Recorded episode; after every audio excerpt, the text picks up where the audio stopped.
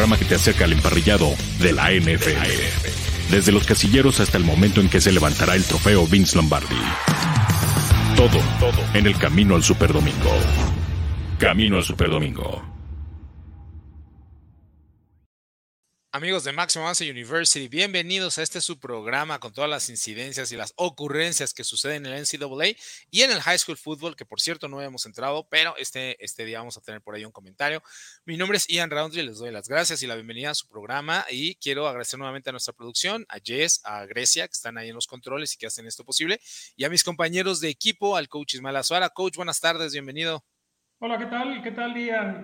Juan Carlos, eh, las chicas atrás atrás de las cámaras, que simplemente su trabajo es maravilloso porque sí nos permite salir eh, a cuadro a nosotros y, platicar de lo que más nos gusta a Grecia y a Yes. Muchísimas gracias. Este, pues, eh, pues nada, eh, muchas, muchas cosas nos han dejado, nos ha dejado esta temporada. creo que los únicos que, que verdaderamente han estado a la altura han sido Alabama y Georgia, Ohio, Ohio State ha quedado de ver, Oklahoma anda arrastrando el prestigio, Clemson, eh, Clemson ya no se diga, ya está fuera de la pelea, eh, y, bueno, pues eh, quizás el que levanta la mano para meterse dentro de, esta, de esta contienda por los playoffs es Oregon, Oregon instalado, cómodamente instalado en el número 3 eh, nacional y que aparentemente si los astros se acomodan, este, debiera estar al final.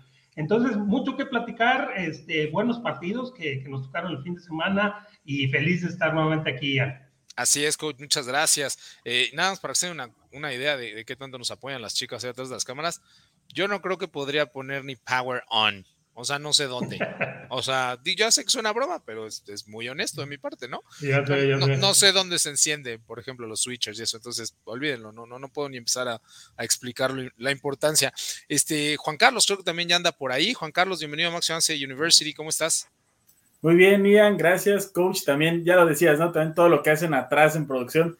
Yo en algún momento intenté hacerlo y también veía el switch cómo funcionaba y además dije, no, no puedo, o sea, todo lo que se tiene que preparar, de verdad es un trabajo impresionante. Y vaya, ya también lo decía el coach, una temporada que en tan solo cuatro semanas nos ha dado muchas sorpresas. 25 equipos ranqueados han perdido. Es la mayor cantidad desde que está este ranking de la prensa. Entonces, vaya, creo que nos habla de lo rara que ha sido esta temporada. Ya ni la temporada pasada, con todos los temas que hubo de COVID, tuvimos tantas sorpresas como lo hay ahora. Entonces, creo que ha sido una buena temporada. Creo que para los fanáticos es bueno ver todo este tipo de, de upsets, de partidos cerrados, de juegos que no esperabas eh, que fueran tan buenos, de equipos malos en el papel ganándole a los, eh, a los que no deberían de poder ganarles. Entonces, ha sido una temporada muy, muy buena, llena de sorpresas. Y vaya, apenas van cuatro semanas, todavía lo que nos falta y estoy seguro que vamos a seguir viendo juegos así de buenos. Eficiente, digo, claro que sí tienes razón, pero además, este, cosas eh, rarísimas. Como decía el coach también, Clemson está fuera de la contienda y todavía ni siquiera es octubre. O sea, sí, sí, cosas muy, muy raras. Vámonos de lleno a lo que pasó la semana anterior. Eh, otra vez nos fue medio mediocre, ¿no? ¿no? No nos fue tan bien, pero tampoco nos fue mal en los pronósticos. Además, afortunadamente le hemos atinado a los pronósticos más importantes, los dos, tres juegos más importantes, y luego por ahí son, son las sorpresas las que nos dan en la torre, como a todo el mundo. Entonces, bueno, aceptar que, que no vamos así como también esta temporada, pero el primer juego, el que fue el top 5 la semana pasada, Rutgers visitó a Michigan. Eh, fue un juego relativamente, no sencillo de pronosticar, pero me parece que, Michigan hace lo propio. Era en casa, establece el ataque terrestre y al final acaba venciendo. No voy a decir fácilmente, pero sí se llegó a, despegar bastante el marcador, coach.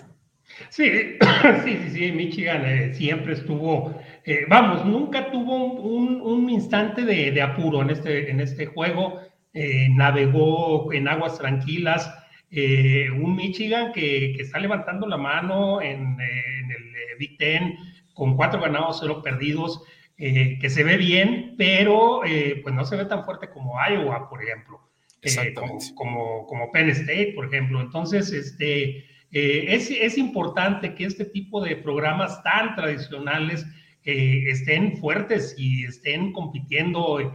y la verdad que es un gusto. A mí Rogers me gusta mucho. Siempre me ha gustado porque pues, es el, el programa más antiguo junto con otros tres de la... Princeton, sí. Así es, de, del NCAA, tiene más de 150 años este, existiendo, eh, pero sí, no, definitivamente no tenía nada que hacer frente a estos, eh, a estos eh, lobesnos de, de, Michigan que, insisto, se consolidan en una muy, muy buena temporada. Y qué, buen por, qué bueno por Coach Harbaugh. Claro, sí, ya le hacía falta. Juan Carlos, ¿cómo lo viste? yo creo que ahí el tema con Michigan es como lo que podemos ver luego aquí en México, que decían que cuando estaba esto de que Águilas Blancas no le podía ganar a Pumas, que hasta la misma gente de Pumas decía, cuando Águilas Blancas está bien, el fútbol está bien, porque hay competencia. Y yo creo que ahí es lo mismo con Michigan. Cuando Michigan está bien, yo creo que el fútbol de la NCAA en general está bien. Es un equipo que siempre es grato verlo pelear hasta arriba, que es grato ahora escuchar que sí pueden competir por el campeonato del Big Ten Ohio State la realidad es que está en uno de sus peores años que le hemos visto. Vaya, yo creo que ni en el 2014, cuando terminaron con el tercer coreback, se veía un escenario tan oscuro como se les ve ahora. Equipos como Iowa, Penn State Michigan están levantando de una forma impresionante y creo que este puede ser el año para que Michigan gane al fin a Ohio State. No sé si la conferencia, por lo que dije, Iowa y Penn State están con todo, pero al menos sí a los Buckeyes. Ahora, como tal en el juego, sí fue fácil pronosticarlo, decir que ganaba Michigan, pero no el marcador. O sea, un marcador de tan solo siete puntos, vaya, creo que te habla bastante bien de lo que está haciendo Rodgers. Si a Michigan le aplaudimos también todo lo que han levantado, pues también es de destacar lo de, lo de Rodgers. El que nada más hayan dejado que Blake Corum corriera para 68 yardas, con la cantidad de yardas que había corrido en los demás partidos, vaya, te habla de que están haciendo algo muy bien ahí, sobre todo la defensiva. Pero bueno, creo que lo importante es que Michigan siga invicto y que esa conferencia cada día es más difícil de pronosticar. Sí, buen trabajo de Greg Schiano, el marcador final 23 a favor a Michigan. Vámonos con el top 4 de la semana pasada. Una de las sorpresas que la verdad es que ninguno de nosotros pudo eh, adivinar, o no adivinar, sino pronosticar. El caso de eh, North Carolina cayendo ante Georgia Tech. Georgia Tech que ya tenía dos semanas, estuvo a una yarda de ganarle a Clemson y ahora eh, hace lo propio, hace lo justo y derrota a North Carolina, que tiene una gran ofensiva con Sam Howell, pero que su defensa no levanta coach. 45 puntos este, se, comió en este partido, se ven bien los Yellow Jackets, ¿eh? aguas, aguas con estos equipos emergentes que le están pegando a los favoritos, casi, casi Clemson hace el ridículo contra, contra Georgia Tech, eh, le pasan por encima a los Tar Heels, eh, hay que verlos, ¿eh? hay que verlos al final de la, de la temporada, digo, tienen una marca de dos ganados, dos perdidos, eh, pero, pero también en una, en una conferencia como ACC tan, tan inestable como se muestra esta, esta temporada, este, pues todo, todo puede pasar, cualquiera puede levantar la mano si agarra una buena racha eh, en, en, octubre, noviembre, este, puede estar levantando la mano por, por una final de, de, campeonato, ya no meterse en los playoffs, ya es imposible, pero este, pues estos, insisto, estos equipos emergentes, que se están eh, tratando de hacer un lugar entre los equipos clasificados de la nación. Y qué bueno, porque luego ya aburre ver a los mismos. ¿eh? Así es. Juan Carlos, ¿qué te ha parecido el desempeño en North Carolina este año? Vaya, bastante malo. Yo creo que desde el primer juego en contra de Virginia Tech, que se, se, mostró lo que habíamos anticipado desde la off-season. On Sam Howell, que sí, nadie duda de su calidad como coreback, pero el hecho de que hayan perdido tantos jugadores, jugadores les iba a pesar simplemente en la, la defensiva no para nadie, pero hasta en la ofensiva, los dineros que pierden, los receptores, todo, pues iba a ser una temporada difícil para North Carolina. Era muy difícil que pudiéramos esperar que replicaran lo que hicieron el año pasado, y lo dijimos la semana pasada, la conferencia del ACC está en un bache ahorita. Parece que no, se van a quedar sin playoffs, eso es un hecho, ya no van a tener playoffs este año, pero vaya, el hecho de que hasta tu equipo poderoso, como lo es Clemson, no hizo el ridículo contra Georgia Tech, pero sí ya lo hizo el sábado, pues a final de cuentas, Georgia Tech lo anticipamos. Para haber perdido solamente por esa cantidad de puntos contra Clemson, iba a ser eh, relativamente un buen juego el que le dieron a North Carolina. A final de cuentas lo hicieron. Su coreback es un freshman y les corrió lo que quiso. Les hizo tres touchdowns, 128 yardas en tan solo 10 carreras. Entonces, vaya, eso es una, una clara muestra de que North Carolina se está cayendo, se cayó esta temporada pero vaya, no podemos culpar a Sam Howell. Sam Howell hizo su juego, hizo lo que le tocaba hacer, pero al final de cuentas es un juego de equipo. Oye, Juan Carlos, y además un freshman que es un transfer, estuvo su redshirt season con Florida State, que obviamente lo deben de estar extrañando, y ahora es, es freshman con North Carolina. Marcador final 45-22. Nos vamos al número 3, y este, voy a hacer un paréntesis. ¿Recuerdan cómo el año pasado, a lo largo de toda la pretemporada y el camino al draft, decíamos, hablábamos de Tua Tagovailoa y luego resultó que no se llama Tua Tagovailoa, sino que se llama Tua Tonga Bailoa? Pues estaba hablando con un coach este fin de semana, amigos, y DJ Uyagalelei no se llama DJ Uyagalelei, se llama DJ Uyan Galilei, con N como, como Tonga Bailoa, aunque no está escrito la N, es igual, es, DJ Uyanga Leley. Este, y bueno, la segunda caída de Clemson, que la verdad es que no la veíamos venir. Cierto que no han jugado mal, pero, pero tampoco era para que tuviera dos derrotas antes del mes de octubre, coach. Eh, yo creo que la decepción más grande de esta temporada es Clemson. ¿eh? eh todo el mundo está, eh, pensábamos que Uyanga Leley, como dices, este, pues demostrara que fue un prospecto cinco estrellas y, y nos está quedando de ver Creo que eh, su proceso de adaptación a, la titularidad de Clemson le ha costado, no ha sido inmediato.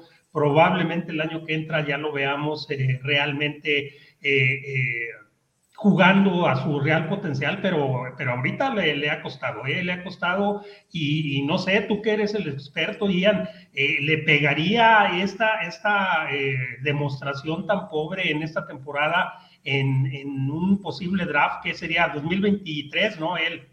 Sí, e, él podría salir desde el 2022 porque jugó el 20, no, aunque solo un juego, jugó el, eh, está jugando este 21 y podría salir el próximo año, pero este, sí, la verdad es que no, no se ha visto nada bien. Y también creo que eh, esto refuerza las ideas de que, ah, bueno, son tan talentosos que al que pongas ahí juega bien. No, o sea, hay que trabajarle, hay que trabajarle. Juan Carlos, ¿qué te ha parecido a ti, este, no Clemson? Y, desde luego, el trabajo de Dave Doran en North Carolina State, que, paró en seco a la ofensiva de Clemson. No, parece que la única universidad que puede cambiar jugadores cada año y aún así seguir en el top es Alabama. Eh, parece que son los únicos que lo pueden hacer. Un Yagalelei, que ya, ya, aprendimos a pronunciarlo. sí. Creo que todos nos comíamos la N, igual que con Tagovailoa. Y ya, ya aprendimos también. Vaya, en este juego de Clemson, ah, dos, series extras, a final de cuentas, perdón, una serie extra, y para que solamente te hayas quedado en 27-21 en North Carolina State, ahí vaya, creo que una imagen que define completamente lo que ha sido la temporada de Clemson es la del receptor escupiéndole a los aficionados de North Carolina State. Creo que esa imagen define perfectamente lo que ha sido la temporada para ellos en tan solo estos cuatro juegos. ¿Por qué digo que la define? Porque están cayendo en, esta, en esa frustración, están cayendo en ese bache en el que ellos saben que son un equipo muy poderoso. Nosotros decíamos que el tier número uno era Alabama, Ohio State, Clemson. Y vaya, ya perdieron dos de, esos tres. Y va fácil, esos dos se van a quedar fuera de playoffs esta temporada.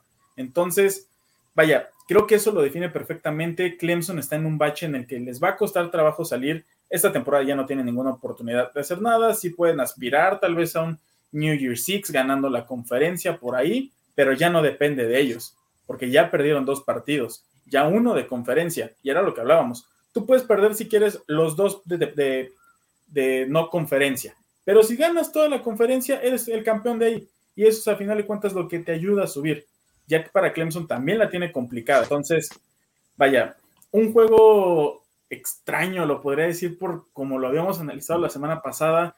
Todos habíamos dado por ganador a Clemson, de verdad no esperábamos esta, esta exhibición. 21 acarreos de, Pearson de, North Carolina State, 97 yardas. No son, vaya, no son los números que luego estamos acostumbrados a ver en college, ¿no? Que tienen más de 100, 150, pero para una defensiva como lo debería ser la de Clemson, está bastante mal, sobre todo porque cuentan con el liderazgo de un linebacker que ya sabemos que en cualquier momento lo van a expulsar, pero Skalski es el estandarte de esa defensiva. Y el hecho de que su coreback Leary te haya lanzado cuatro touchdowns, vaya, creo que el problema también está mucho en el perímetro de los eh, Tigers. Cierto, marcó el final 27-21 en favor de North Carolina State, que fue local contra Clemson. Nos vamos al top 2 con el este, equipo favorito del coach Ismael Azuara, ¿no? Los Fighting Irons de Notre Dame, que nos vuelven a hacer quedar mal a todos, y van a Wisconsin y derrotan 41-13 a los Badgers. Sí quiero recalcar que a pesar de que el marcador fue 41-15, eh, realmente iban empatados, ¿no? Eh, cuando faltaba un minuto para terminar el tercer cuarto, y se fue adelante 17-13 en Notre Dame, empezando el cuarto cuarto. O sea, faltaban 13 minutos del juego y el marcador era 17-13. y se vino la avalancha de errores de, Wisconsin, que ahora sí ya pues no le queda otra cosa más que meterle una, un traspié a alguien por ahí, porque Graham Mertz no es la solución. Eh, coach, ¿cómo lo vio? Sí, no nos va a no, es lo que le decía yo a mis amigos, este, eh, que son, son aficionados eh, ciegos No se vuelvan locos, no se vuelvan locos. Wisconsin los estuvo, los mantuvo a raya durante tres cuartos, eh, pero Wisconsin es Wisconsin. Desafortunadamente esta temporada pues ya nos demostró que no es, no es la gran cosa, no es el gran equipo. no, no puedes aspirar a ganar eh, convirtiendo una de 14 oportunidades de tercera oportunidad. O sea, ahí ya, olvídate. Y luego, aparte, tienes cinco intercambios de valor en contra.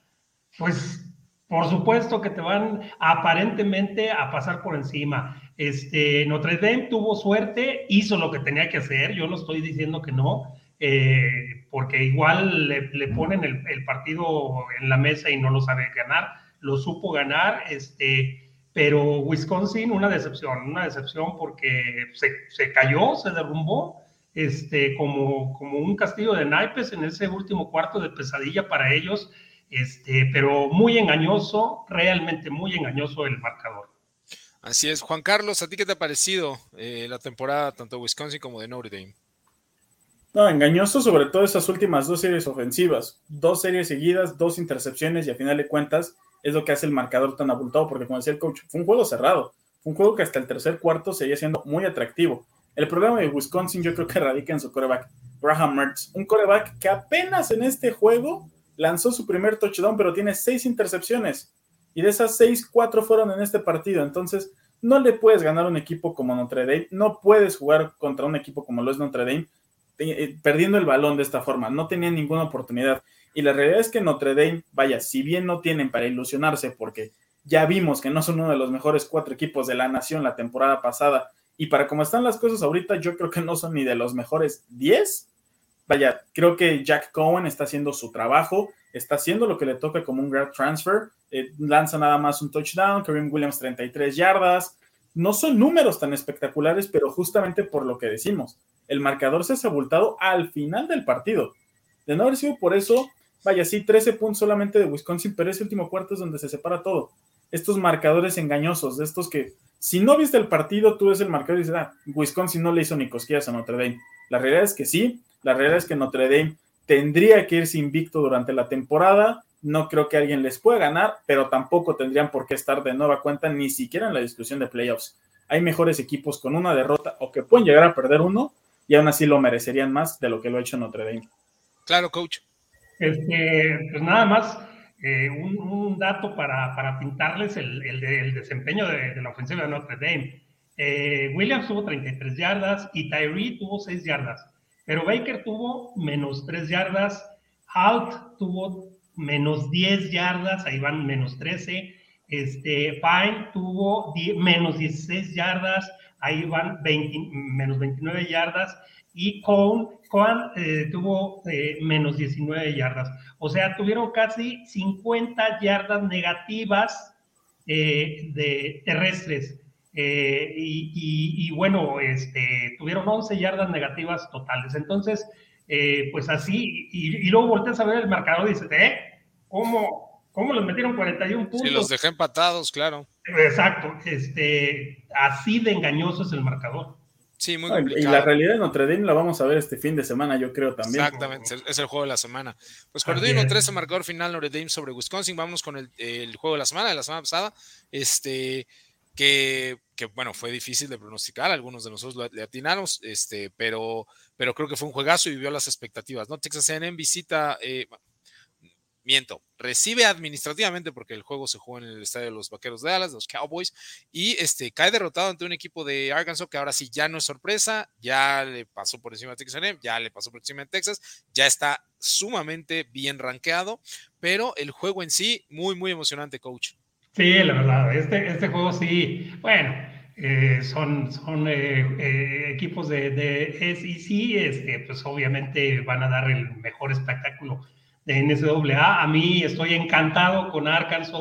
Es uno de los equipos tradicionales, de los clásicos del fútbol americano colegial. y, verlo resurgir y no solo, no solo ganar, no solo ganar este, eventualmente, sino ganar con autoridad, imponerse, exactamente, imponerse equipos este, buenos, bien entrenados, con, buen, con buenos jugadores, con buen staff de cocheo y, y, no solo vencer, sino convencer en, en estos juegos. Este, a mí me tiene muy entusiasmado, la verdad que la sorpresa de la temporada de Sarkanso y, este, y pues hay que seguirlos, ¿eh? hay que seguirlos porque le van a dar un susto a, algún otro. ¿eh? Sí, gran trabajo de Sam Pittman ahí en su segunda temporada. Juan Carlos, ¿cómo viste tú el juego? Vaya, yo a quien destacaría totalmente es aquí Jay Jefferson, este coreback de físico número uno. Baby Cam, le dicen. Sí. más de 1,90, más de 110 kilos. ¿Cómo lo paras? y por más de la calidad de atletas que tenga Texas AM, enfrentarte a un coreback así siempre es complicado. Y es lo que decíamos con North Carolina, por ejemplo. El coreback es bueno, pero si no tienes un equipo que te pueda ayudar, no lo vas a hacer. Arkansas sí, tiene un gran coreback y tienen un muy buen equipo. A final de cuentas son atletas, es y sí. Por algo Texas no pudo contra ellos, todavía son atletas del Big 12. Y este tipo de competencias, también lo hemos dicho, cualquier juego del SEC es bueno por la calidad de atletas que hay esos equipos de media tabla y demás le pueden ganar a cualquier otro. Arkansas ya es una realidad, ya está rankeado donde debería de estar inclusive desde la semana pasada. La semana que viene tienen un juegazo también que sencillamente podría ser el número uno, pero bueno, ahí ya sabemos que siempre el uno, uno y dos se puede intercambiar sin ningún problema. Arkansas, un muy buen equipo, están haciendo las cosas de una forma impresionante. Su receptor Burks con 167 yardas. Primera ronda. Eso te demuestra que que KJ Jefferson no solamente puede correr con ese poderío que tiene, que lo podría hacer cualquier jugada, sino que también es un coreback que sabe lanzar y lo hace bien. Entonces, Arkansas bastante bien, qué bueno que estos equipos estén levantando, porque se va a poner dura la competencia en la SEC. Vaya, siempre es dura, pero en esta temporada de sorpresas, qué bueno que hayan levantado. Sí, la verdad es que este marcador final de 20-10 sorprendió a muchos porque este, pues, son 10 puntos de diferencia y me parece que el problema de Texas A&M simplemente eh, no tienen quarterback, eh, está jugando este, Zach Calzada, pero bueno, ya se lastimó eh, Haynes King y, tampoco era la solución. y es que en un punto del partido en podrían caer más veces. Sí, sí, sí, podrían caer este, en más ocasiones durante la temporada.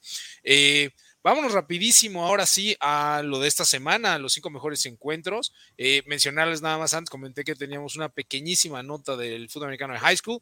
El viernes por la noche se enfrenta el equipo número uno de la nación, Matter Day High School, visitando a St. John Bosco, a los Braves. Eh, recordamos, sí, son los equipos donde vienen DJ Uyangalelei y eh, TJ Daniels, el quarterback de de, este, de Georgia, así empezaron la temporada, así que duelo en Lima y del high school football en Estados Unidos. Eh, y, bueno, yo obviamente estoy con, con Matter Day, me parece que, que, al final van a refrendar ese número uno y llegar al mítico campeonato nacional. En la semana que nos compete, ¿no? Este, la semana 5 del college football, Casi todos los juegos son entre rankeados, excepto el primero, el top 5, y es Florida visitando a Kentucky. Kentucky, este, esta revelación, este esos equipos con el quarterback Will Levis eh, y al mando de Mike Stoops, el hermano menor de Bob, eh, y pinta para ser un buen juego. Hay que recordar que históricamente eh, Kentucky le ha ganado varias veces y varias de las últimas veces a, a Florida, coach.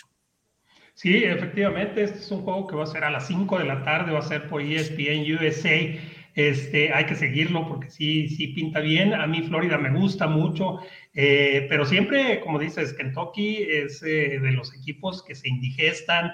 Eh, aunque yo pienso que en esta ocasión Florida debe, debe de, prevalecer. en las apuestas está, está abierto pues el spread a favor de Florida pero, pero creo que eh, también Kentucky puede no dar la sorpresa, pero hacerle un buen juego a, los Gators, este, Ian. Sí, ciertamente. Juan Carlos, ¿qué opinas de este encuentro? Vaya, me quedo también parte con lo que dice el coach. Sí puede ser un buen juego, pero no creo que tengan con qué ganarle. Van invictos, sí es una realidad. Es bueno para un programa que no está acostumbrado a ir invicto a esta altura de la temporada, pero también aquí equipos ha enfrentado. Luciana Monroe, Missouri, que sabemos que es de estos equipos de la SEC que sí son de media tabla para abajo, Chattanooga, South Carolina, que también es de estos de media para abajo. Entonces, vaya, así como decimos que la SEC supera cualquier otra conferencia en atletas, Florida supera a, Kentucky sin ningún problema en calidad de atleta. Simplemente lo podemos ver en los corebacks. todavía tienen ahí ese dilema de ver quién entra, quién todo. A final de cuentas, yo creo que a ser Anthony Richardson, creo que es el que mejor lo ha hecho, mejor que Emory Jones. Y vaya, si abre Richardson, yo creo que es un juego que se podría definir desde el inicio. Sí, lo pueden hacer cerrado, pero yo creo que puede tener un marcador engañoso. A final de cuentas, puede ser competitivo al inicio, lo que quieras, pero Florida, vaya, no debería tener ningún problema para llevarse. Es mucho mejor equipo que Kentucky. Sí, ciertamente. Y aunque creo que Kentucky va a poner puntos en el marcador, no creo que, no creo que los logren detener por completo, pero no veo cómo van a detener este, los 60 minutos a, la ofensiva de. No, sí, pueden poner los puntos, pero el problema con estos equipos es que si te metes en un shootout, vas a perder. O sea, no tienes con qué competirle a un shootout a una universidad como lo es Florida. Ciertamente, yo también creo que por ahí se va el juego. El juego número 4 de la semana, la verdad es que es una sorpresa eh, hasta que salió el nuevo ranking. Ya habíamos hecho una lista nosotros de los cinco mejores juegos y cuando sale el nuevo ranking, nos damos cuenta que votan estos dos equipos que ninguno de los dos había estado dentro de los rankings en toda la temporada. Y este, y bueno, teníamos que tomar el juego. El número 21, Baylor visita eh, a Oklahoma State número 19, que a mí, independientemente de los atletas, creo que, eh, creo que ambos han, hecho muchos en estos últimos años, pero a mí me llama la atención el juego entre, entre coaches, el ajedrez mental, entre Dave Aranda, obviamente, el head coach de Baylor, y Mike Gundy, que ya tiene muchísimos años al frente de Oklahoma State coach. Va a estar bien interesante, son dos, dos equipos este, que viven y mueren para la ofensiva, eh, ese sí va a ser un tiroteo este, estos, eh, estos osos de Baylor eh, que, sorprenden con, con grandes eh, victorias contra Texas State, contra Texas Southern, contra Kansas, este, que, le pusieron 45-7 a Kansas, perdón, este, que, le ganaron a Iowa State, una, Iowa State que por cierto, este, ya se desplomó un poco decepcionante, sí. Este, y luego van contra los Cowboys de Oklahoma State, que, también ha tenido una buena temporada, que siempre se, este, se, caracterizan por, por ser una, una, un equipo abierto con su ofensiva air raid. Eh, no sé, muy, muy interesante va a estar. Este, este no se lo pierdan, 6 de la tarde. Eh, va a estar por, es al mismo tiempo que el anterior, pero va a estar por ESPN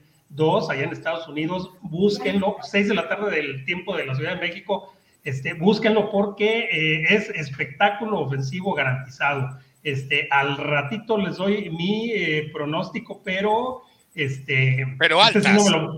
¿Eh? sí, sí, sí, Pero altas, no importa el pronóstico. Altas. Fácil, fácil, fácil, este, pero va a estar bien cerrado. O sea, no, no obstante, no obstante, este, que van a ser muchos puntos, van a estar muy cerrados. Pero no se lo pierdan, esta, eh, si puede haber una recomendación de, su servidor, es esta, eh, se van a divertir. Juan Carlos, Oklahoma State recibe Baylor. Vaya, unos Bears que yo creo que han dado la sorpresa después de que el año pasado se caen después de la salida de Matt Rule que los llevó a tener en el Sugar Bowl, se caen la temporada pasada, pero vaya, sabíamos que era cuestión de tiempo para que Dave Aranda hiciera funcionar este equipo no por nada fue el coordinador defensivo de esos Tigers que dominaron completamente cuando ganaron el campeonato nacional. Ahora, un Oklahoma State que también ha sorprendido. A mí Spencer, Spencer Sanders se me ha hecho que ha durado una eternidad ahí en Oklahoma State y la realidad es que no, es apenas su tercer año, pero al final de cuentas cuatro touchdowns, una sola intercepción en la temporada en una conferencia como lo es el Big 12. Sabemos que es una conferencia en la que todos anotan siempre 40 puntos para arriba o mínimo 30. Ahí no existen las defensivas. El Big 12 es una conferencia de muchísimos puntos. Por el otro lado, Baylor, Jerry Bohannon, 7 touchdowns, 0 intercepciones. Creo que Baylor ha hecho las cosas bastante bien. Estos juegos de conferencia siempre son muy buenos, son muy buenos. Baylor es de los pocos equipos en el college football que actualmente tiene ya dos victorias dentro de conferencia y lo van a seguir haciendo. Creo que este es el año de nueva cuenta en el que Baylor se puede meter a esos primeros planos en los que llegó a estar por ahí del 2014, luego hace dos años Creo que este es el año en el que se pueden volver a meter por ahí a una discusión de New Year's Six. No les alcanzaría para un playoff a menos que le ganen Oklahoma, que tampoco lo veo tan descabellado por como se han visto los Sooners. Pero vaya, Baylor haciendo las cosas bastante bien. Un gran duelo de coaches, como lo dijiste. Eh, Dave Aranda contra Mike Gandhi. Este coach que, vaya, en su momento tuvo aquella entrevista, ¿no? Diciendo que era un hombre que ya tenía 40 años. I'm a man, I'm 40, sí. Y vaya, lo que decía Spencer Sanders, coreback, ha tenido una muy buena temporada. También todos los de corebacks. Spencer Sanders contra Jerry Hannon, un gran juego. Y vaya, ya también está ahí como coreback en, en Oklahoma State el hijo de Mike Condy. Por ahí, si en algún momento llegara a entrar, ya sabemos que ahí está su hijo. Ciertamente va a ser un juego también muy cerrado, muchísimas anotaciones, como, como dice el coach. Pues vámonos con el top 2, ¿no? El segundo juego que decimos siempre. El 1 y el 2 son intercambiables, depende de qué te gusta más. Este, simplemente creo que hay un poquito más de diferencia entre los atletas del número 2 que entre el 1 y por eso lo tenemos en número 2. Eh, Arkansas, que ya está en 8 de la nación, como les alentábamos, visita Georgia. ¿no? el número 2 de la nación y obviamente uno de los rosters más impresionantes que, tiene eh, la SEC. Coach, ¿qué le parece este juego? No, pues está, está, este, es uno de esos juegos que dice uno, ¿por qué no los, por qué no se enfrentan en, semifinales ya, este, con visos para, para el, campeonato nacional? Y luego tenemos enfrentamientos entre Notre Dame y Alabama, ¿no? Este, eh, no, no, no, este, este juego es otro, otro de los, de los eh, interesantes, muy interesantes. Por cierto, va muy temprano este, eh, va a las 11 de la 11 mañana. de la mañana, sí. 11 de la mañana, no entiendo por qué no está en, televisión nacional, en prime time. Este, bueno, a lo mejor por Arkansas, ¿verdad? Arkansas no era, al principio no, no parecía lo que, lo que ahora es, este, pero bien pudiera estar en el, en el prime time como, como el mejor juego de la semana. Es, va a ser un juego muy, muy atractivo. Eh, yo creo que eh, lo que puede hacer esta sorprendente ofensiva de Arkansas contra el el tremendo gran defensiva de, los Bulldogs este, va a ser la clave del partido. Este, eh, definitivamente sí, sí los, eh, los Razorbacks no, no pueden este, hacerle daño a esta defensiva. Yo creo que eh, pues el, el, favorito sería definitivamente Georgia, este, pero no descarto, no descarto que estos, estos sorprendentes Razorbacks eh, le hagan, le hagan una travesura a, los, a los favoritos y, podamos estar hablando de un offset este, de esos impresionantes. ¿eh? Sí, Aunque, de mayores. Eh, sí, de esos mayores, porque el spread a favor de Georgia es mucho. 14 puntos anda, ¿no? Ya 18. Bueno, 18 puntos lo tengo yo. Ha seguido este, subiendo. Así, este, y eso es malo, ¿eh? Eso es malo. contra cubrir 18, cubrir 18 puntos no es fácil. Eh, sí, contra un equipo que viene, que viene enrachado y que, y que no tiene nada que perder. O sea, ellos se están divirtiendo y hagan lo que hagan, es, es mejor que lo que hicieron el año pasado, así es que, y en los últimos 10 años. Entonces, este, eso los convierte en un equipo mucho más peligroso. Ya. Sí, definitivamente. Y este, y como usted lo dice, coach, no tiene nada que perder, ¿no? Este, yo simplemente creo que eh, creo que, que, va a estar cerrado el juego. No creo que saquen 18 puntos Georgia, honestamente. Eh, y, creo simplemente que si salen a jugar al tú por tú, Georgia, Georgia va a sacar la mejor parte. Eh, ¿O no, Juan Carlos? Sí, de estos juegos que, como lo hemos dicho en los anteriores, puedes contenerlos uno, dos cuartos, tal vez tres, pero al final de cuentas se ve la calidad de atletas, se ve la calidad de jugadores y la realidad es que Georgia, por algo nosotros, lo hemos dado como nuestro favorito del campeonato nacional. Entonces, vaya, un juego, un enfrentamiento ahora sí como dicen, de pesos pesados, un coreback como KJ Jefferson contra, una, contra la mejor eh, unidad defensiva de la nación, contra esa frontal que veremos a todos después en la NFL. Vaya, es un gran juego. Yo también, no, no me encantó del todo que fuera tan temprano, porque luego hay otros juegos buenos, sobre todo yo que soy aficionado del Big 12, la mayoría de los juegos son a las 11, entonces pues, ahí sí voy a tener que estar campechaneando entre 3, 4 juegos, pero este juego, vaya, el 8 contra el 2, el favorito que nosotros damos para el campeonato nacional contra la sorpresa de la temporada, un gran, gran juego, juego de SEC. Yo tampoco descartaría que por ahí se diera un upset, lo veo muy complicado, pero tampoco creo que cobran los 18 puntos. Es un juego muy cerrado, muchas veces ahí dan esos números, se equivocan todo, no creo que lo cubran. Va a ser un juego más cerrado de lo que es en el papel. Pero al final de cuentas, Georgia tiene con qué. Georgia por algo está en el nivel que está y por algo este es su año. Si no es este año, no es otro. Y Arkansas, también como dice el coach, no tiene nada que perder. Eso los puede hacer peligrosos, pero Georgia ya es peligroso de por sí. Y por ahí nos saltamos el juego número 3, nada más inviértanle ya, pero bueno, el juego número 3 de, la semana es eh, otro gran juego del SEC. Ole Miss visitando Alabama. Hay que recordar que el año pasado los dos juegos complicados que tuvo Alabama y no el campeonato nacional no estuvo complicado para Alabama fue el campeonato de la SEC contra Florida y el juego contra Ole Miss de temporada regular.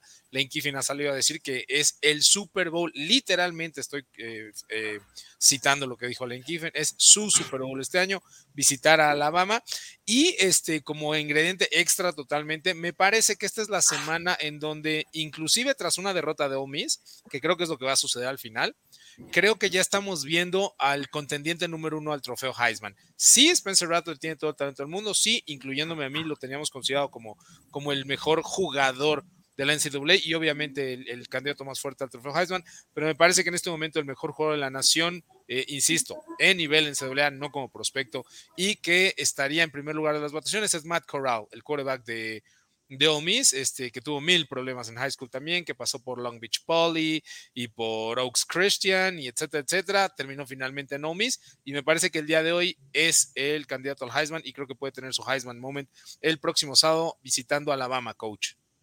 Eh, pues si alguien le puede, le puede hacer, eh, le da, darle un susto a la, poderosísima defensiva de Alabama, es la, la ofensiva encabezada por Lane Kiffin, ¿eh? Este, Lane Kiffin es una mente ofensiva, es alguien que, viene del árbol de cocheo de Nick Saban, que nada le gustaría más que ganarle a, su maestro. Eh, y, bueno, no, no descartemos que, le prepare una, batería de, de jugadas sorpresa, este, de formaciones extrañas, etcétera. Eh, para, sorprender a esa, a esa defensiva. Yo, yo pienso que eh, pues el duelo eso va a ser la defensiva de Alabama contra una, una explosiva y muy atractiva ofensiva eh, de, de Ole Miss. y, bueno, pues, la buena noticia para los aficionados aquí en México es que esta, este partido va por Claro Sports. Es el único que se transmite en México a las 2.30 de la tarde. No se lo pierdan también este, porque va a ser, va a ser un, juego bastante, bastante entretenido. Y como dices, el año pasado All Miss se le atragantó. Se le, metió 48 puntos. sí, sí, 48. Y, yo creo que este, le faltó un poquito de audacia a Len Kiffin en aquel en aquella decisión de cuarta y, una en zona roja que decidió ir por un, gol de campo en vez de, sí Así es, en vez de jugársela y a partir de ahí pues ya no pudo remontar, pero, pero si alguien le puede hacer daño a Alabama, este, pues es Ole Miss. Ahora, eh, por el lado de la ofensiva de Alabama, yo creo que Bryce Young se ha mostrado como lo que es, como un prospecto cinco estrellas, nada más tiene una, intercepción, se habla de que es uno, su, su, este, su, su inteligencia de fútbol este, para hacer una mala traducción. Eh, es un fútbol IQ. Así es, es muy, muy alto, que toma grandes decisiones el chico. Este, entonces, eh, pues por donde se le mire, en los dos enfrentamientos eh, entre, entre ambos equipos es, para mí, es, es el, el, el, enfrentamiento más atractivo de esta semana, aunque lo tenemos en el número 3. Sí, podría ser, ¿eh? Ser. Es, un enfrentamiento muy, muy atractivo, este, Ian. Y me parece que también Alabama está siendo favorito, creo que por 13 puntos o 17. 14 y medio. sí, sí, sí. Entonces, 14 este, y medio. Son buenas opciones porque yo tampoco creo que cubran todo eso. Juan Carlos, ¿qué opinión te merece Ole Miss en Alabama? Creo que UMIS es el equipo que por excelencia ha demostrado que si le puede hacer daño a Alabama son ellos. Lo hicieron en aquel 2014, lo hicieron creo que un par de años después. El año pasado se quedan cortos y ahorita traen un coreback como lo es Matt Corral. Sin ningún problema yo creo que sí le pueden meter un susto a Alabama. No creo que el grado de ganarles, pero sí les pueden meter de nuevo cuenta un susto. Esto que permitiría que si Georgia le gana por cierta cantidad de puntos a Arkansas, tienes que poner a Georgia por encima de Alabama, porque al final de cuentas le están ganando un equipo mejor rankeado. Entonces, ahí hay bastantes implicaciones en cuanto a esta cuestión del ranking. Ole Miss, ya lo mencionabas, Matt Corral, un coreback que se ha visto impresionante. Esta cama, yo creo que esta, este año pueden salir una muy buena camada de corebacks rumbo al draft y Matt Corral es uno de ellos. Ya lo mencionabas, con bastantes problemas, pero a final de cuentas en Ole Miss ya lo lograron eh, centrar, ya lo lograron mantener en lo que es el fútbol, que es en lo que se tiene que enfocar, y en la escuela. Y vaya, creo que puede dar un muy buen juego en Alabama. Bryce Young, vaya, Alabama, ¿qué podemos decir? Alabama lo hemos dicho absolutamente todo. Cambian de coreback, cambian de jugadores y siempre son un poder ofensivo. Entonces, eh, vaya, Alabama, Bryce Young ha demostrado, ha, demostrado porque ha valido lo que le costó su contrato que ya firmó con su patrocinador. Y vaya, creo que puede ser un muy buen juego, ya lo dije. Si hay alguien que le puede hacer la travesura a Alabama, es Ole.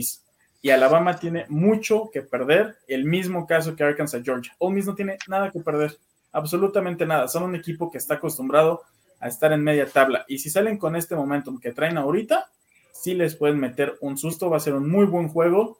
Yo también me atrevería a poner este por el 2 más o menos, porque el 1 la realidad es que es un juegazo. No está tan altos los rankeados como el caso de, Georgia y Arkansas, pero la realidad es que este es un muy buen juego, sobre todo por la historia que ya tiene Ole Miss, ganándole a Alabama, inclusive con aquel juego donde rebota entre dos jugadores y la cachan y aún así anotan creo que puede ser un muy buen juego. Y desde luego Lane Kiffin, que pasó dos años en el staff de, de Nick Saban y que lo conoce. a ver si es el primer asistente que le puede ganar. Exactamente, el récord de Nick Saban contra sus asistentes, sus ex asistentes, head coaches, obviamente, 23 ganados, 0 perdidos. Entonces, bueno, sí, sí, sí es, sí es complicado, sí es complicado. Eh, nos vamos con el juego de la semana, eh, que como bien decíamos, cualquiera de los últimos tres podrían ser el juego de la semana, depende de qué disfrutes más, que te guste más. Eh, creo que son los rosters más parejos y creo que son los equipos más parejos en el papel y no necesariamente los mejores, es decir, seguramente Alabama o Ole Miss son mejores que estos equipos, pero pero, pero, pero eso haría que los juegos son un poco más disparejos en el papel. Pero vámonos este, con los Fighting Irish de que reciben a los Bearcats de Cincinnati, Cincinnati que está eh, consolidado, que además de ganar este fin de semana, les aseguro que se mete al college playoff. Yo sé que lo que estoy diciendo es raro porque es un, equipo fuera del Power Five, que es un este, grupo Five, pero si van y derrotan al número 9 de la nación, en, perdón, al número 8 de la nación Notre Dame en casa, eh, ya no tienen problemas en su calendario, van a ser campeones de la American Athletic Conference y eh, se deben de estar metiendo, sobre todo con las derrotas, como decimos, de Clemson, que está totalmente fuera, de Ohio State, que bueno, tendrá que hacer mucho para mejorar, etcétera, etcétera. Entonces podríamos ver por primera vez un equipo del Grupo 5 meterse al College Football Playoff Coach. Ojalá, ojalá, este, por lo que eso significa eh, los Bearcats van, van 3-0. A mí lo que no me gusta es que vienen de un, de un descanso. Este, y eso puede ser contraproducente. Eh, Wisconsin también venía después de un descanso contra Notre Dame y ya vimos lo que sucedió. Pero bueno, eh, Cincinnati no es Wisconsin, no tiene problemas ofensivos. Coach Luke Fickle maneja muy bien esa ofensiva este, pro style.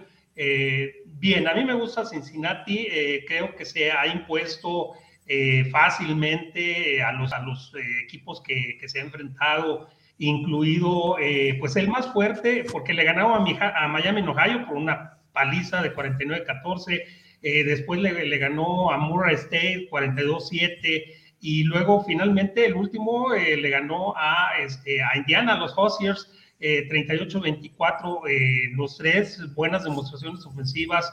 Eh, y, Desmond Ryder está, está jugando bastante bien. Este, y, bueno, vamos a ver del lado de los Fighting Irish. No es, no es por mí, no es porque me caigan gordos, pero pues ya andaban haciendo el ridículo contra Florida State. Y luego en la segunda semana, o sea, estuvieron a nada a nada de hacer el ridículo contra el 84 de la Nación Toledo. Este, casi un, equipo de, de, segunda división, pues. Este, y bueno, después le ganaron a Purdue bien, le ganaron, mm, más bien Wisconsin le entregó, le entregó el juego, porque bueno, también Wisconsin se aventó este, la debacle este, del, del año, yo creo. Eh, Sí, está muy, muy cerrado este, este partido. A lo que voy es que eh, los, los, eh, los Bearcats de Cincinnati eh, no han tenido problemas poniéndole al rival que le pongan, esté clasificado, no esté clasificado, esté arriba, esté abajo, se han impuesto y, y, han demostrado que es un mejor equipo. Y Notre Dame no necesariamente este, pues, ha estado a punto de, de tener dos offset, pero, pero de esos vergonzosos. Entonces, este, pues no sé, eh, va a estar muy cerrado y eh, al ratito les voy a dar yo mi, mi, mi, este, mi pronóstico, pero este juego... El favorito, de hecho, es Cincinnati. De hecho, en las apuestas, el favorito son los Bearcats. Así es, este, este, por supuesto, es eh, prime time, que claro que no, que, que, no podría ser de otra manera, este, a la 1.30 de la tarde, así es, hora de, de, México, del centro de México, por NBC eh, USA, si lo quieren ver, este, pues adelante, búsquenlo, porque sí, va a estar muy bueno, va a estar muy bueno. Juan Carlos, Cincinnati visita Notre Dame ahí en South Bend, Indiana vaya, Cincinnati, el nuevo miembro, que de hecho estoy a lo buscas ahí en sus redes, ya salen como que pertenecen a la americana, pero también al Big 12. Entonces, esta edición, que yo creo que es la más importante para el Big 12 junto a la de BYU, como sea la de Houston, Central Florida han ido cayendo un poco, pero Cincinnati es una realidad. Y tú lo decías, si Cincinnati le gana a Notre Dame, lo vamos a ver en el College Football Playoff, sobre todo porque se van a seguir dando derrotas. En algún momento tiene que perder Iowa o tiene que perder Penn State porque en algunos se pueden enfrentar. Se van a enfrentar. Lo tienen que hacer, entonces ahí es donde ellos pueden seguir subiendo. Puede caer algún otro equipo de la SEC. Si Alabama llegara a perder ahorita y después llegara a perder contra Georgia, entonces ya no suena tan descabellado ver unos Bearcats en el College Football Playoff.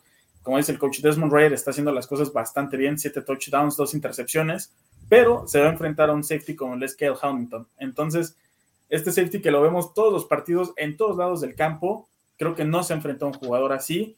Y a final de cuentas es algo que le puede costar a Cincinnati. Sí, son muy buen equipo, sí son favoritos, sí son una realidad, pero a final de cuentas Notre Dame por algo es la universidad que es. Ahora también Brian Kelly viene de convertirse en el head coach más ganador en la historia de Notre Dame. Y él mismo lo ha dicho, el más ganador sin haber ganado un campeonato nacional. No lo van a lograr ahorita, dudo mucho que lo logren en los siguientes años, pero Notre Dame es una realidad, es un equipo que siempre tiene que estar, yo creo que en la discusión de un New Year Six, o si no, afuerita de esos tazones importantes, pero Cincinnati viene con todo, por algo es favorito, por algo está ahí, por algo lo invitaron al Big 12 y a una conferencia del Power 5, y vaya, yo creo que Cincinnati tiene con qué llevarse el partido y hacerlo no tan complicado como podría sonar en el papel. Sí, otro muy buen juego por donde quieran que lo vean. Y ahora sí, vámonos a la etapa de, pronósticos antes de empezar con los comentarios de nuestros amigos. Eh, a ver, Florida en Kentucky, coach. Florida en Kentucky, este, para mí el favorito son los Gators. Este, eh, les dan 8 puntos, eh, no, yo les doy 10 puntos y altas. Juan Carlos. Ah, yo me quedo igual con Florida. Creo que sí les puede mantener el juego, pero al final de cuentas se tienen que separar, son muchísimo mejor equipo y yo creo que lo van por alrededor de 14 puntos. Yo ando en las mismas, Florida por 13 puntos.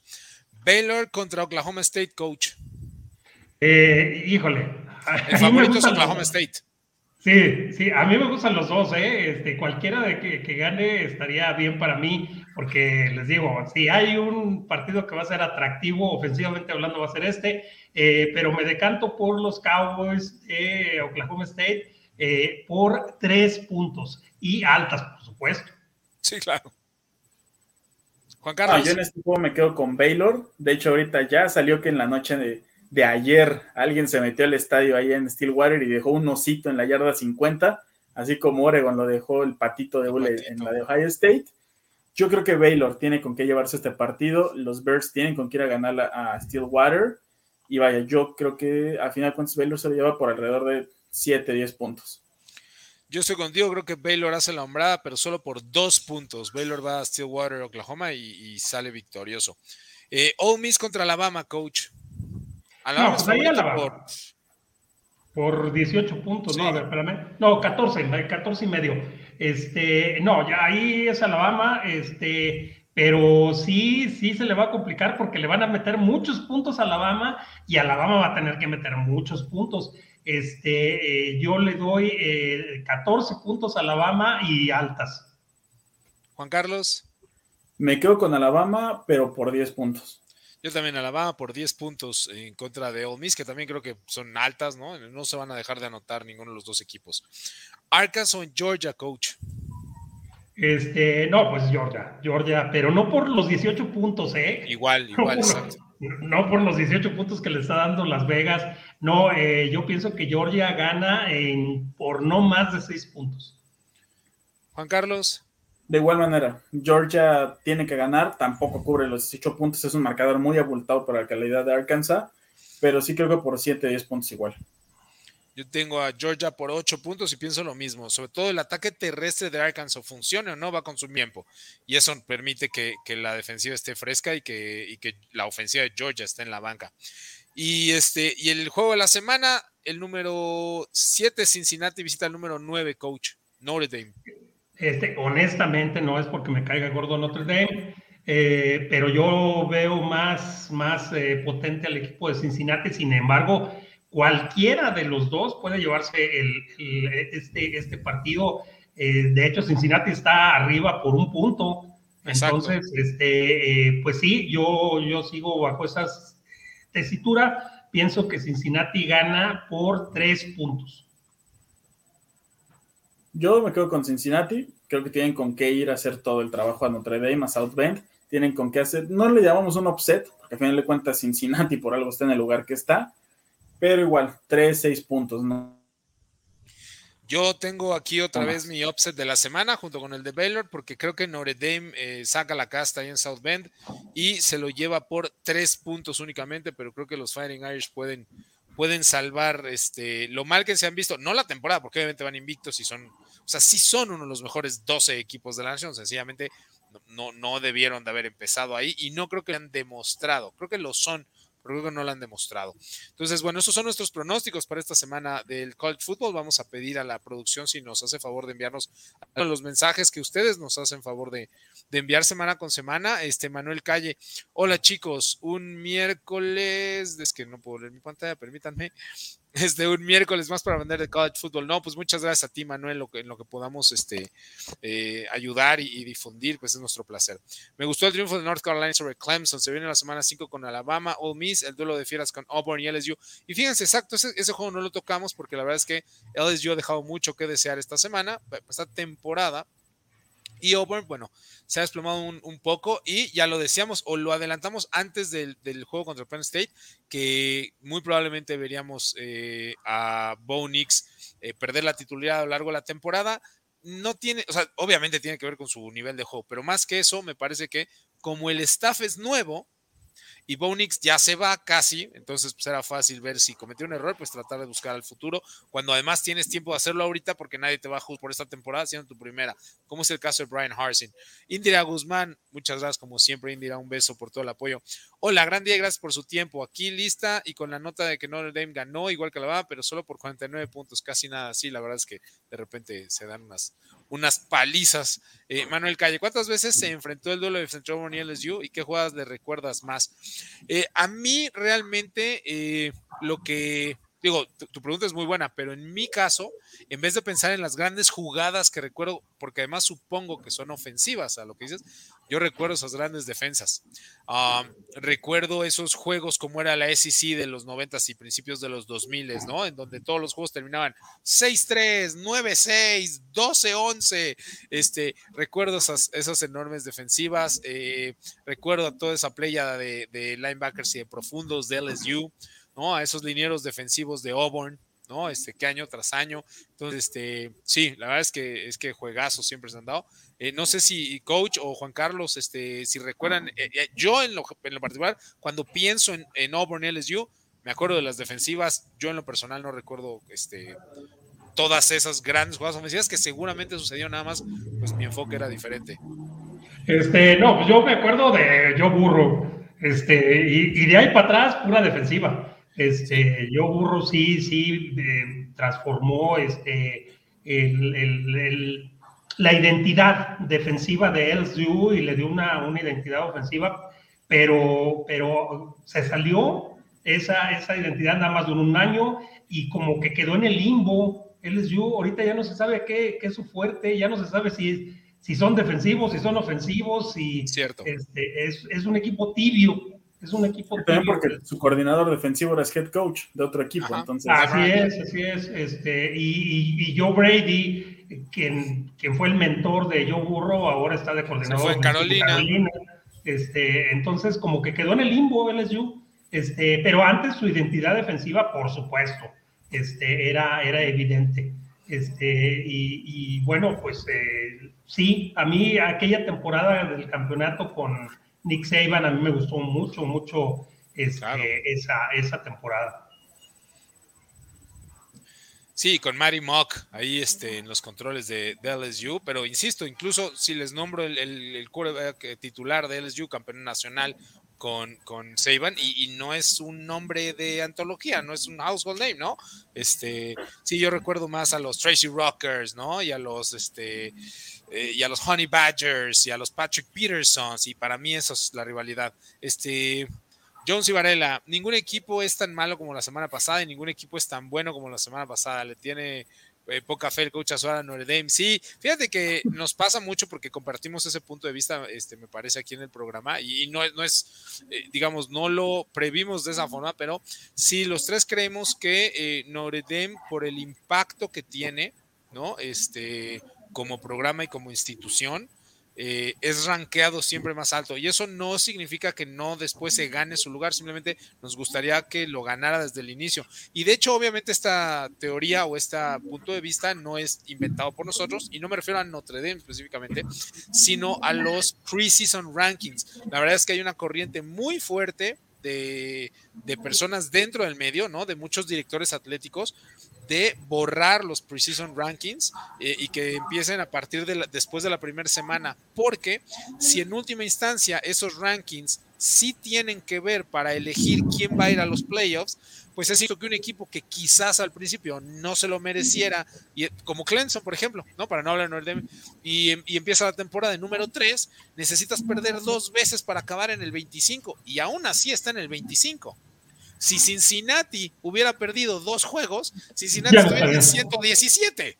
Claro, Entonces, entonces este, no, no es Notre Dame en sí, es eh, la, visión o la perspectiva de que por lo que representa Notre Dame para la NCAA, eh, siempre son más benévolos con él, uno. Y dos, como es independiente y no pertenece a una conferencia, es muy difícil eh, estarlos midiendo contra los mismos equipos. Si estuviera en la SEC, por ejemplo, sabríamos perfectamente que es mejor que Missouri, mejor que Vanderbilt, mejor que Kentucky, pero no del nivel de Georgia, Texas y Alabama, y entonces sería más fácil ponerle su lugar, no podría estar arriba de ellos, pero al ser independiente, pues empieza las temporadas en, creo que empezó en nueve.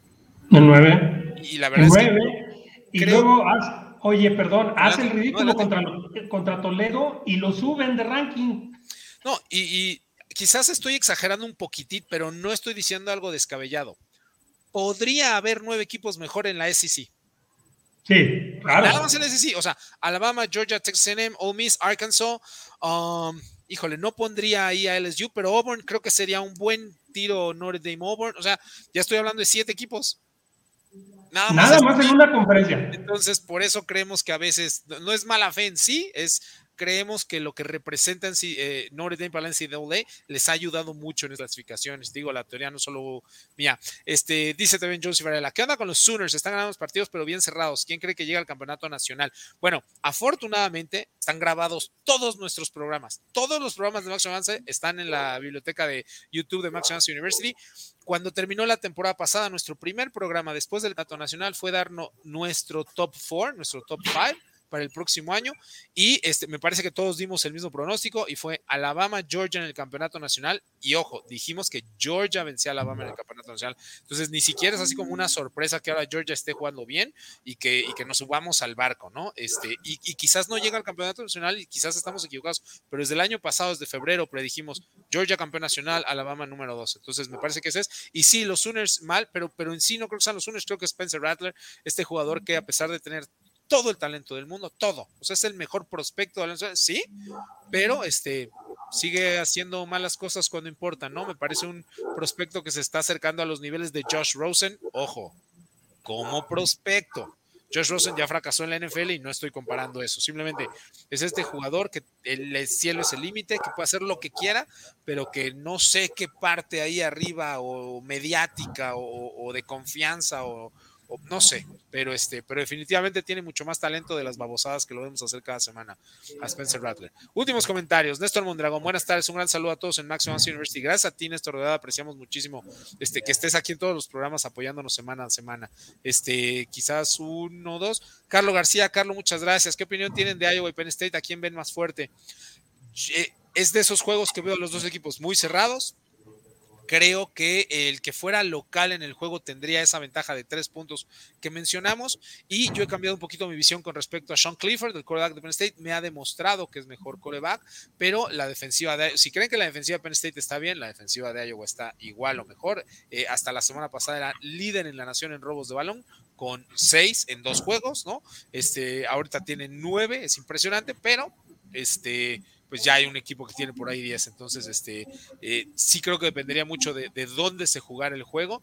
Y creo que el rol de juegos que tiene Iowa es un poquito más sencillo que el de Penn State. Entonces, este, a pesar de una derrota de Iowa, creo que Penn State podría perder más juegos en lo que resta de la temporada. Y Iowa creo que es de sus juegos más difícil. Entonces, este, eh, casi, casi un volado. ¿No? Este, me inclinaría con el local. Diego Alejandro Vaquero, este fin de semana continúa el revolcón del top 10. Saludos, sí, yo también lo creo que por ahí tenemos varios juegos, este, incluso entre. Al menos dos pierden. Exacto, entre el top 10. Entonces, sí, tienes toda razón, una, una temporada muy, muy, muy divertida, Diego. Este, pues gracias a Jorge Luis Canal González. Saludos, gracias, Jorge Luis, tú eres de los que más nos apoya aquí. Mira, desde Gómez Palacios, Durango, mi familia es de allá, este, mi madre es oriunda de Gómez Palacios, Durango. Este, entonces, pues, un gran saludo, Jorge Luis Canales. Este, gracias a todos. Eh, coach, últimas palabras. Este, pues eh, nada más eh, platicarles ahí, Iowa y Penn State se enfrentan la semana que entra, este, el 9 de octubre, pero en Iowa. Entonces, este, pues ahí parten con esos tres puntos famosos por locales. muchas gracias. no se pierdan fútbol americano, vean fútbol americano desde las 11 de la mañana. Tenemos un juegazo este, y a lo largo del día va a haber grandes juegos. Entonces, pues sigan viendo. El viernes también, el viernes juega. El viernes, juega Iowa, de hecho, el viernes. Iowa, de hecho, juega el viernes, entonces, este, pues eh, toda la semana a gozar, a gozar, porque esto se acaba muy rápido, ya vamos en la quinta semana. Exactamente. No puede Exactamente. Este, eh, les, mando, les mando un gran abrazo, nos vemos la próxima semana. Muchas gracias. Gracias, coach. Juan Carlos, últimas palabras. No, de nuevo cuenta agradecerles a todos. Ya decía el coach, la próxima semana se enfrentan y creo que desde ahorita podríamos decir que va a ser el juego número uno de la semana. Sí, uno o no dos. Pasa algo extraordinario esta semana. Sí, sí, sí. Siempre y cuando no haya por ahí algún upset, que no creo, pero bueno, en esta temporada todo se puede dar. Pues como dice el coach, a disfrutar los partidos desde el, desde el viernes, perdón, mañana NFL, pero desde el viernes College Football, el sábado desde las 9 de la mañana, si quieren ver los programas en los que hacen todos los pronósticos y demás, desde las 9 hasta las 2 luego de la mañana. Entonces hay que disfrutar de todo el fútbol.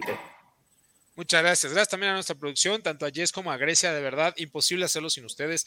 Eh, afortunadamente tenemos una excelente relación todos nosotros fuera de las cámaras. Tú saben que no es de dientes para. Les mando un gran beso. Muchas gracias por todo el, trabajo que realizan. Gracias a mis compañeros. Igual un gran abrazo este, para el coach eh, Ismael Azuara y para Juan Carlos. Gracias por acompañarme. Gracias por ponerse ya semana a semana.